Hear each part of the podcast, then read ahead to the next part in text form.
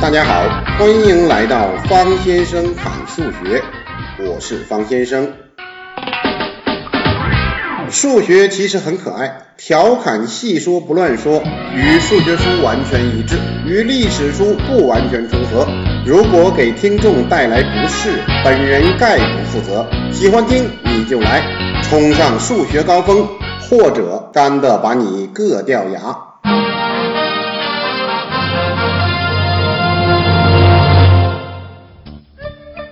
本期来说一说零和自然数。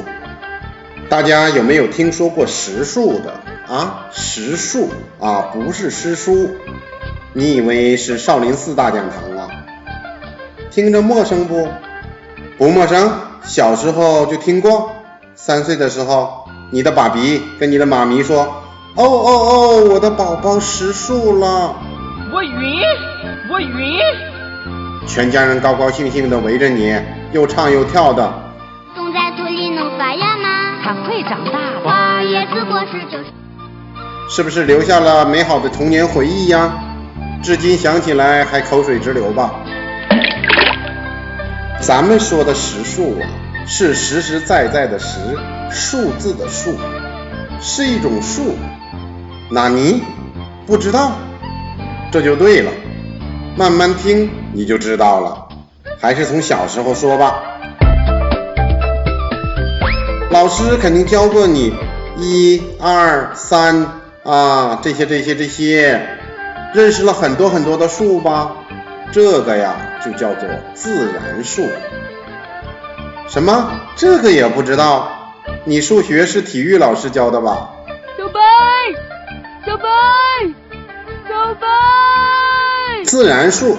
就是这样用来排序的，一呀、二呀、三呀，多自然呢，所以就叫自然数喽。但是啊，真正的把自然数这件事情确定下来的人，他叫皮亚诺，一听呢就是一个外国人了。他这名字啊也不太好记，这个老皮呢是一个意大利人，在家里面排行老二，我们就叫他皮二吧。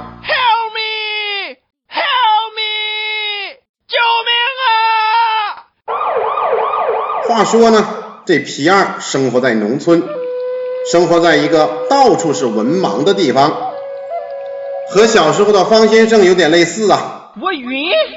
但是他的爸爸特别重视教育，最后呢，皮二就成了都灵大学的教授。关于这个皮二的先进事迹呀，我们有空的时候再跟大家讲。此处呢，告诉大家，皮二呢，他定义了自然数。有的听众可能觉得有点奇怪了，那一前面还有个零啊，那这个零到底是不是自然数呢？方先生小时候课本上说它不是，现在的课本上说呢它是。我晕，我晕。那有的听众就想了，它到底是不是啊？方先生是不是在跟我们兜圈子啊？当然是了，零是自然数。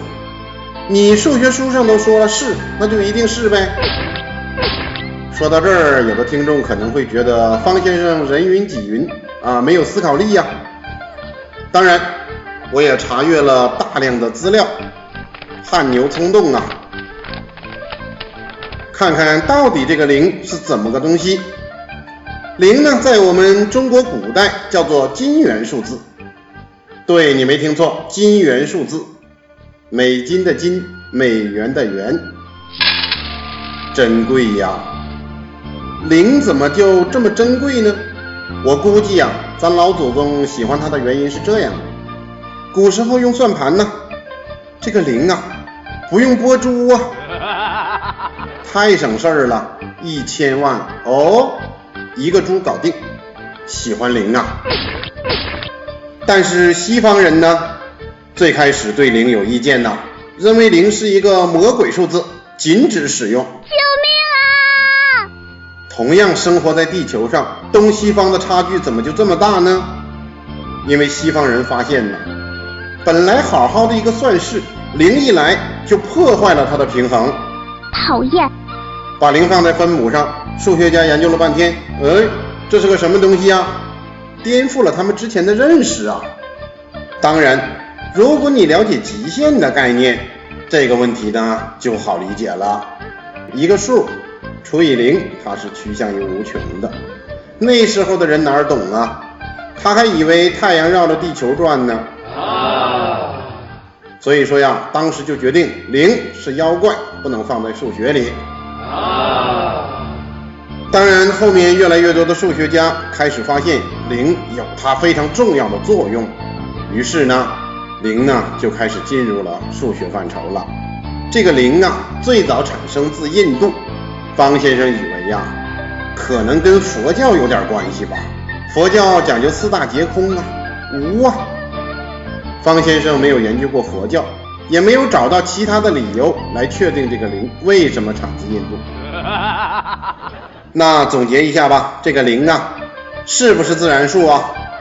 这是个规定。九三年以前呢，我们国家规定它不是自然数，其他的国家呢，有很多国家规定它是自然数。我们的数学家跟外国的数学家坐在一起讨论呢，最小的自然数是一呀。Oh no, it's zero. 十一，十一，哪个是 zero。不方便交流啊！为了方便交流和国际接轨，我国政府规定自然数从零开始。说了半天这个零了，这个零到底有什么作用呢？它的作用那真是大大的。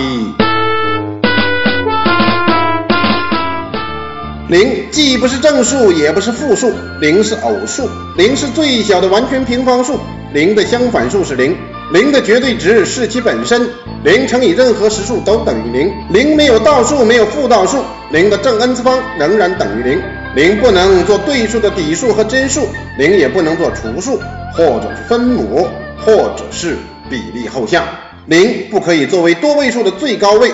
零的阶乘等于一，零始终是直角坐标系的原点，零是正数和负数的分界点，零是最小的自然数，分式的分母不能为零。在复数集中，零是模最小的数，低阶无穷小与高阶无穷小的比值是零。定积分中，积分上限和积分下限相等时，积分值始终为零。概率论中用零表示不可能事件。妈呀，这零啊，作用太多了。师傅，师傅，弟子愿学多的。好吧，今天就侃到这里。想听更多的内容，欢迎加入我的私人微信派幺幺九，也就是 P A I 幺幺九。我会把零的作用作为礼物发给你哦。